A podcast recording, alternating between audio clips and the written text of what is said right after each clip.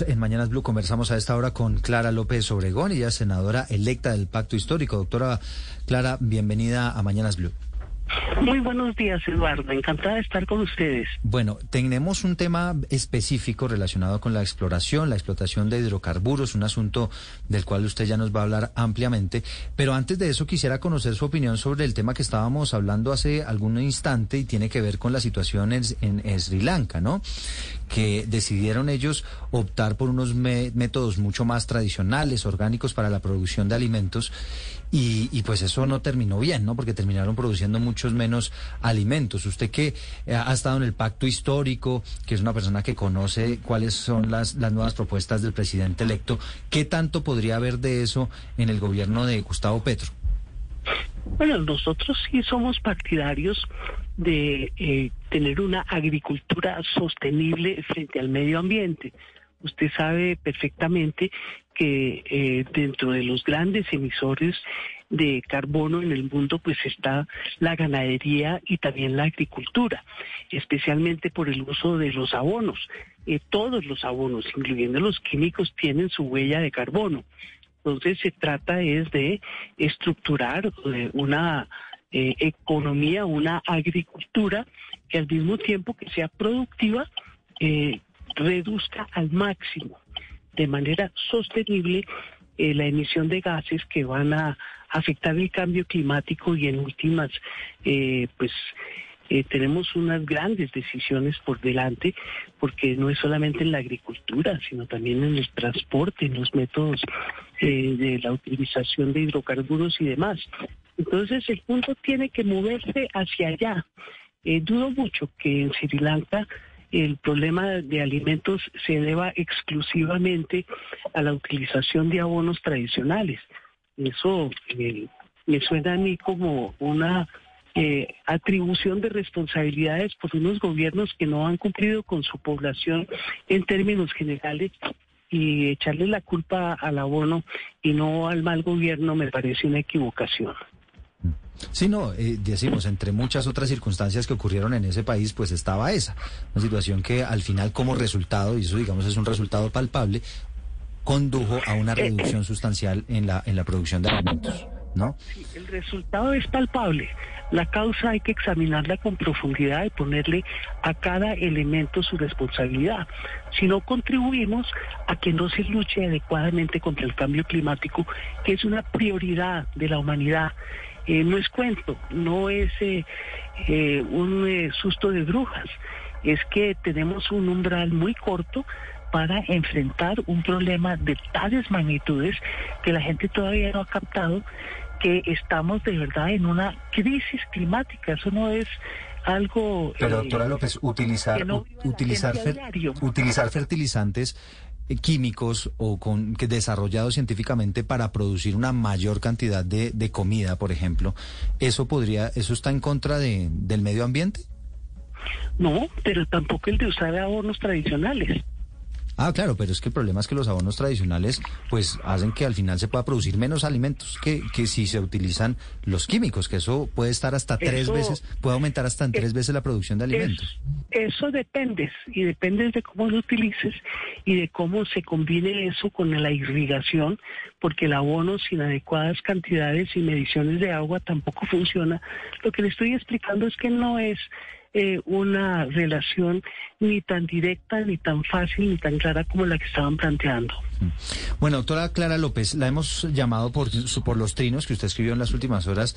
Tienen básicamente que ver con una denuncia relacionada con la posibilidad de que el presidente Iván Duque esté pensando en un cambio de reglamentos con la Agencia Nacional de Hidrocarburos, con el fin básicamente de dejar amarrados algunos contratos de exploración petrolera. Explíquenos exactamente de qué se trata. Bueno, eh, pasaron del pensamiento a la actuación. Efectivamente, la Agencia Nacional de Hidrocarburos ha cambiado el reglamento de contratación de áreas para la exploración y explotación de hidrocarburos en nuestro país. Y ya con el base en ese nuevo reglamento abrieron una oferta de áreas y la gente ya se está inscribiendo para ellas. ¿En qué consiste el cambio? Consiste el cambio en que eh, quien se presente ahora para eh, optar por una de esas áreas de exploración y explotación petrolera, eh, tiene un año completo para que posteriormente a través de un silencio administrativo y sin una competencia verdaderamente eh, transparente y abierta, eh, pueda quedar amarrado ya ese contrato. Entonces, eh, el cuestionamiento que yo hago es al reglamento nuevo, que no fue suficientemente divulgado porque esa norma en particular no fue parte de la publicación, pero sí del texto que se envió a aprobación a la Superintendencia de Industria y Comercio, y por otra, que eh, obviamente contraviene eh, los anuncios que ha hecho Petro del cambio eh, de la política petrolera. Entonces, pretender amarrar la política futura a las carreras a final de un gobierno me parece una actitud equivocada. Es lo mismo que se trató de hacer en Ecopetrol, en ISA, en la CREC, y parece que en el sector energético hay mucho afán por parte de este gobierno de que el nuevo gobierno eh, no tenga la libertad y la autonomía para eh, sacar adelante la política petrolera anunciada que precisamente tiene que ver con el tema anterior, porque es la búsqueda de luchar contra el cambio climático que eh, es una amenaza vivencial para toda la humanidad.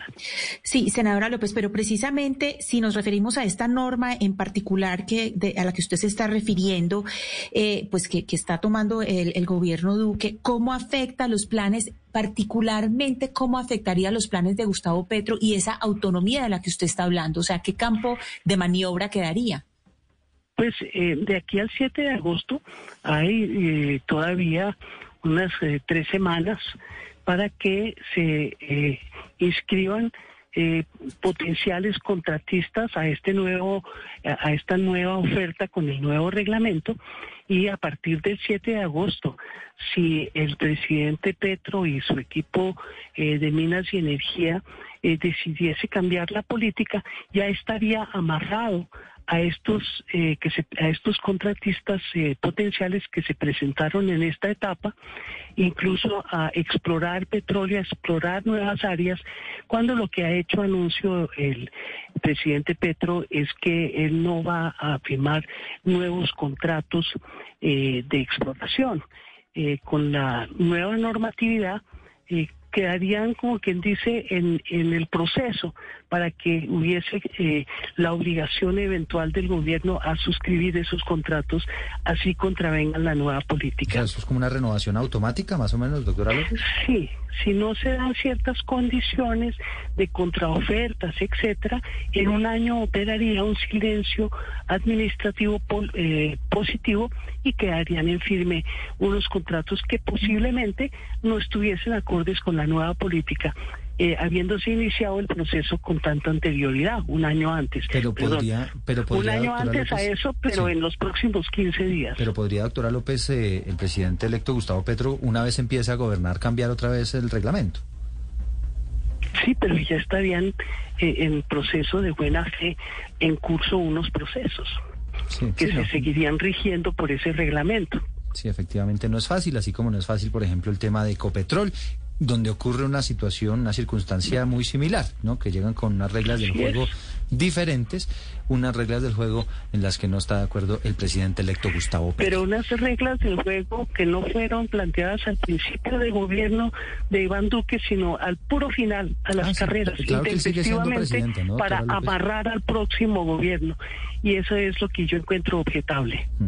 La senadora electa del Pacto Histórico, Clara López Obregón, a esta hora en Mañanas Blue.